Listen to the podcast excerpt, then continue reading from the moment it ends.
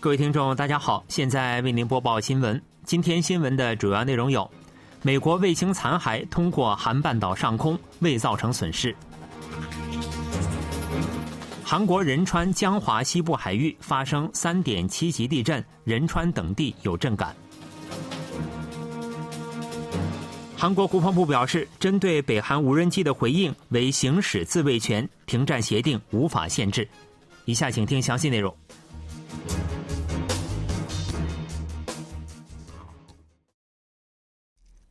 据预测，有可能坠落在韩半岛附近的美国卫星残骸已通过韩半岛上空，未造成损失。美国地球观测卫星九日下午通过韩半岛上空，坠落到地球。政府此前预测该卫星有可能坠落在韩半岛附近，并于当天上午发布预警。不过，所幸并未造成任何损失。科学技术信息通信部表示，卫星残骸已通过韩半岛上空，未造成任何损失。卫星的预计坠落时间为韩国时间九日中午十二时二十分至一时二十分，全国机场的飞机一度停飞。此次坠落的卫星是一九八四年美国航空航天局发射的地球观测卫星，重两千四百五十公斤。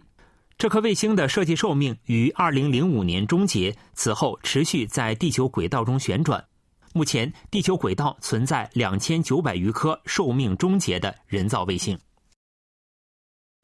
据韩国气象厅消息，九日凌晨一时二十八分许，仁川江华郡西部二十五公里海域发生三点七级地震，震源深度十九公里。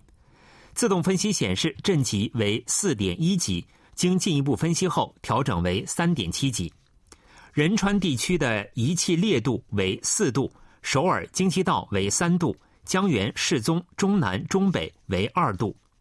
这是韩半岛及周边海域进入新年以来首次，也是继去年十二月一日之后，时隔约四十天发生三点零级以上地震，同时也是继去年十月二十九日中清北道怀山郡发生四点一级地震后，再次发生三点五级以上地震。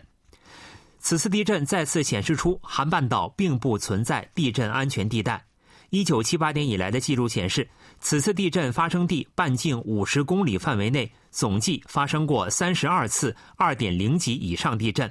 规模最大的一次为一九八九年六月二十日的三点二级地震。韩国执政党国民力量党党代表竞选在即，总统尹锡悦的想法受到关注。与此同时，国会议员安哲秀九日上午九时宣布参选，表示将为尹锡悦添一臂之力。安哲秀正式宣布参选党代表，并呼吁党员选择自己，以在国会议员选举中获得压倒性胜利。安哲秀强调，将成为能够为尹锡悦总统添一臂之力的党代表，成为尹锡悦政府成功的后盾。安哲秀还指出，明年的国会议员选举成败取决于首都圈，呼吁党员选择最了解首都圈民意的自己为党代表。另外，去年十二月宣布参选的国会议员金启炫设立竞选团队办公室，正式展开选举活动。与此同时，低生育率及老龄化社会委员会副委员长罗清源与总统室之间围绕生育后减免贷款方案的矛盾日渐激烈。对此，总统室多次表示极为失望。总统室有关人士指出，总统室已表明该方案与政府政策不符，罗副委员长却坚持自身意见，是一种政治行为。韩国新冠疫情流行势头持续放缓，以九日零时为准，新增一万九千一百零六例确诊病例，以周一公布的数值为准，连续三周减少，且是六十三天以来的最低值。境外输入病例为一百零九例，连续六天维持在三位数。八日来自中国经仁川机场入境的人员约九百余人，其中持短期签证的一百八十人在机场接受检测，七人确诊。持短期签证入境人员的阳性率为百分之三点九，在一天之内下滑约十个百分点，累计阳性率为百分之二十。新冠特别应对团长郑其硕表示，出现全新变异毒株的可能性不大，预计今后国内新增确诊病例将持续减少。另外，中国疫情扩散不会对决定国内口罩令解除时间的指标起到明显影响。国家传染病危机应对咨询委员会将于下周召开会议，研究境外输入等情况，讨论是否调整室内口罩令事宜。韩国国防部九日表示。韩军针对去年十二月侵犯韩国领空的北韩无人机采取的军事行动，是联合国宪章保障的自卫权行使措施，不受停战协定的限制。国防部发言人全夏圭当天在例行记者会上表示，去年底北韩无人机侵犯我军事分界线是违反停战协定、南北基本协议书、九一九军事协议的挑衅行为。全夏圭强调，韩方的应对行动是对北韩赤裸裸的军事挑衅的回应措施，是在自卫权行使范围内的相应措施。这类自卫性应对行动是联合国宪章保障的合法权利。联合国宪章第五十一条规定，当联合国成员国遭到武力攻击，有权行使个别和集体自卫权。有意见认为。韩国的行动是否违反停战协定，是根据联合国军司令部的调查结果判定。对此，全夏圭表示，根据我方的法律探讨结果，自卫权层面的应对行动是联合国宪章第五十一条保障的合法权利。停战协定是下级法律，无权限制联合国宪章保障的权利。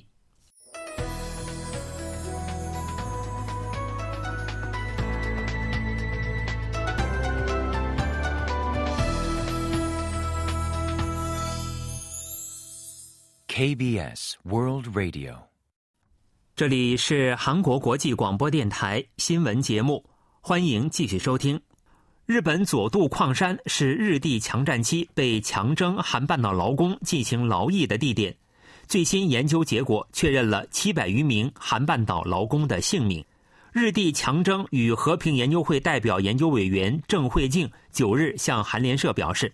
经对佐渡矿山方面撰写的三份韩半岛人香烟发放名单及附属文件的分析，确认了七百四十五名在佐渡矿山从事强制劳役的韩半岛劳工的姓名。研究结果刊登在韩日民族问题学会发行的学术杂志《韩日民族问题研究》上。另外，韩半岛劳工原籍信息也得到了很大程度的确认。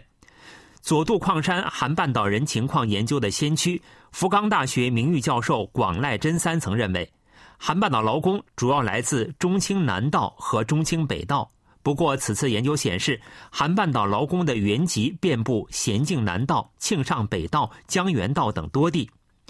另有记录显示出，佐渡矿山的劳役为强迫性质。香烟发放名单的附属资料记载了韩半岛劳工逃离矿山或回乡探亲后未按时到岗的情况。当时，日本警方的特高月刊也刊登了韩半岛劳工发起的罢工事件。九日，韩国的天空仍然一片灰蒙蒙，首尔、京畿道、仁川等首都圈地区的雾霾浓度继续走高，并将持续到本周中期出现降雨之前。有关部门提醒民众注意健康管理。高浓度雾霾导致能见度下降，无法清晰辨别道路和建筑。首尔京畿道江原岭西九日发布细颗粒物预警，这些地区和世宗、中清等地的细颗粒物水平为差，达到每立方米三十六微克。湖南地区庆尚道等南部地区的空气质量恢复至普通水平。全国十七个市道解除注意级别预警，另外周末九个市道实施紧急减排措施之后未进一步启动。国立环境科学院预计，受大气停滞的影响，部分地区截至本周中期将持续受到雾霾影响。到本周四为止，首尔、京畿道等首都圈地区的雾霾浓度将继续走高。随着技术革新降低了太空产业的市场进入壁垒。越来越多的韩国企业向该领域发起挑战，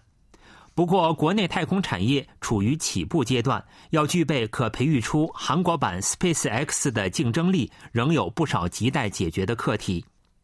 世界号发射成功后，国内企业纷纷展开行动，在发射市场中抢占先机。为降低天文数字般的发射成本，不少企业开始研究运用再利用火箭开发混合动力发动机等，并取得了一系列成果。